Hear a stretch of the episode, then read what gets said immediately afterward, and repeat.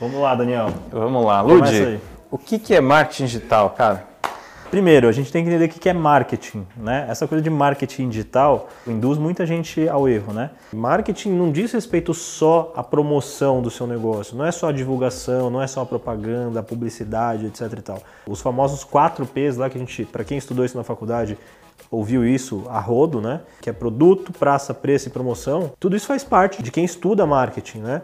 Então pensar no produto, será que meu produto é bom? Será que meu produto resolve os problemas que ele tem que resolver? A parte de preço, minha precificação tá legal, minha estratégia de preço é bacana, não é? Eu dou desconto, não dou, tô acima, tô abaixo, tô na média do mercado, enfim. A parte de praça, qual a sua estratégia de distribuição? Quais são os canais? Você só vende online? Você vende em loja física? Você atende só um bairro? Vende para o mundo inteiro? E com qual estratégia você distribui seu produto? E por fim, a promoção que é a parte fundamental, mas muitas vezes é só ela que é percebida pelas pessoas como marketing, né? Então a gente tem que lembrar que marketing é a combinação de muitas coisas e não só da divulgação. A gente usa o termo marketing digital só para distinguir tudo que a gente faz no meio digital que pode ajudar uma empresa a gerar mais negócio, a ganhar mais mercado e assim por diante. Existe uma confusão muito grande nesse mercado, uma massa grande de pessoas entendendo que marketing digital é sinônimo de marketing de afiliado, por exemplo. O que, que você pode falar disso, Daniel? Marketing de afiliado é um pedacinho, vamos dizer assim, uma estratégia dentre centenas, milhares que existem dentro do marketing digital que a gente pode utilizar para alavancar negócios, para gerar novos clientes, mas marketing afiliado não é marketing digital. No marketing digital, você tem uma empresa que produz um produto ou serviço, um time de marketing dentro dessa empresa, ou uma agência fora dela que ajuda no marketing digital, ou as duas coisas, que vão trabalhar para que o marketing digital ajude essa empresa a conquistar mais mercado, a ter mais clientes, etc. E tal. Em marketing de afiliado, você tem os produtores e os afiliados. O produtor é o cara que fabrica o produto ou infoproduto, pode ser um produto que é digital. Então ele vende um e-book, ele vende um curso. De outro lado, você tem os afiliados que ajudam a divulgar esse produto, a gerar vendas para ele, né? E em troca eles ganham uma comissão. Se você é um afiliado, por exemplo, e você divulga produtos de outras pessoas, você vai utilizar as estratégias do marketing digital, como SEO, canal no YouTube, anúncios, etc e tal, para gerar tráfego, conversão, vendas como afiliado e ganhar o seu dinheiro. Mas afiliados também é uma estratégia que as empresas tradicionais podem utilizar para gerar mais negócios também, que é o caso, por exemplo, de Submarino, as empresas da B2W. Você pode virar um afiliado de uma empresa dessa, né, de uma Amazon da vida, de uma B2W da vida, ajudar a divulgar os produtos dela né, e ganhar sua comissão. Então você poderia ser um afiliado. Então é importante você entender isso. Eu acho que é importante a gente falar também, quando a gente está falando de marketing digital, quais são as vantagens, né? Em relação ao marketing mais tradicional, né? Vamos dizer, o offline. A primeira delas, que é, eu acredito que seja talvez a maior, é a questão da segmentação, né? Você consegue ir muito a fundo no público que você quer atingir. Então, com ferramentas, por exemplo, o Google Ads, Facebook Ads, LinkedIn Ads, você tem condições de atingir a pessoa certa na hora certa. Coisa que antigamente era muito difícil, né? Você tinha lá seu anúncio na TV, no jornal, na revista, no rádio. Você atingia parte do seu público, sim, é verdade, mas você também atingia uma massa muito grande de pessoas que não tinham interesse naquele seu produto, seu serviço. E com isso, eu acho que vem uma outra coisa que também é uma outra grande vantagem, Lud, que é a questão da mensuração. Tudo e absolutamente tudo que você faz na internet você consegue mensurar quanto custou cada clique que o usuário deu no seu anúncio, por exemplo, quantas pessoas acessaram seu blog, tal determinado post blog, quantas pessoas clicaram no seu e-mail, enfim, um determinado produto, e portanto é muito mais fácil de você entender que a cada um real que você investiu voltou X na outra ponta. A internet te dá isso, o marketing digital te possibilitou isso, coisa que, de novo, antigamente era muito mais difícil. Você sabia que tinha um retorno, mas muitas vezes você não sabia de onde ele vinha. Com a própria mensuração que você falou, uma coisa que fica muito mais fácil de fazer quando você tem números é você otimizar tudo, né?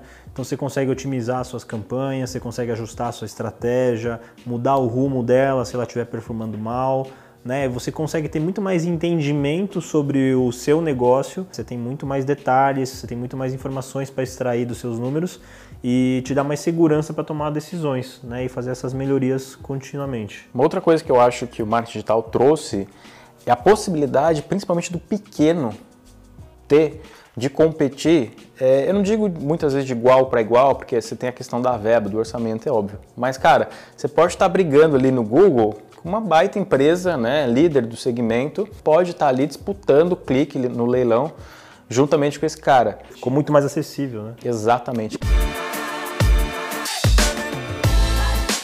Dentro do marketing digital, Daniel, o que, que dá para a gente fazer em termos de estratégia? Vamos começar então, Lud, por marketing de busca.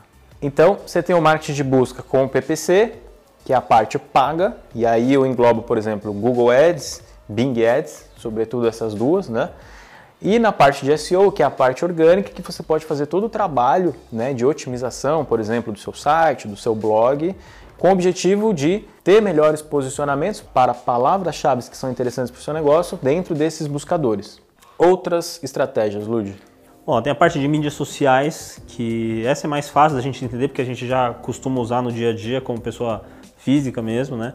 Então, você pode utilizar Facebook, você pode usar Instagram, você pode utilizar o próprio YouTube, Twitter, LinkedIn, enfim. Então, qualquer negócio, qualquer empresa pode se beneficiar do uso dessas redes sociais, tanto de maneira orgânica também, ou seja, sem investir dinheiro, que cada vez está ficando um pouco mais difícil, né, ter resultado só organicamente, e você também pode investir, né, comprando mídia nesses lugares, né? Então você pode fazer Facebook Ads, Instagram Ads, LinkedIn Ads, Twitter Ads, YouTube, você pode fazer anúncios também. Então você pode investir dinheiro para você ter um alcance maior, amplificar o alcance da sua mensagem, do seu anúncio dentro dessas redes sociais também. Vale lembrar, né, que quando a gente fala de uma estratégia de mídias sociais, ela vem muito amarrada com uma outra estratégia de marketing digital, que é marketing de conteúdo, né? Então assim, você precisa produzir conteúdo relevante para atrair a atenção das pessoas, porque as pessoas não vão ficar seguindo a sua marca só para ficar vendo produto, promoção da sua empresa. Entra essa outra estratégia que é marketing de conteúdo, que utiliza muito a produção de conteúdo relevante para atrair as pessoas certas, com os interesses certos para perto da sua marca, para começar um relacionamento com a sua marca, né? E aos poucos interagindo e conhecendo a sua marca, conhecendo seus produtos, serviços, para que no futuro virem clientes. Além de marketing de conteúdo e mídias sociais, Daniel, que mais que dá para a gente fazer em marketing digital? Aproveitando que você falou de marketing de conteúdo, uma outra estratégia que você pode ter para ajudar na distribuição desse conteúdo é o e-mail marketing. Né? O e-mail é uma plataforma proprietária, né? Você tem total controle da sua base, diferentemente, por exemplo, de um Facebook, que se o cara mudar o algoritmo lá, seu alcance cai pela metade do dia para noite. Você é dono daquela base e você pode se relacionar com ela. Apesar de muita gente achar que o e-mail não funciona mais, que agora o negócio é WhatsApp, etc. Cuidado, o e-mail funciona muito sim, né? Obviamente que você tem que saber trabalhar muito bem ele. Depois do e-mail, um conjunto de ferramentas importantes também que a gente pode falar, Luge,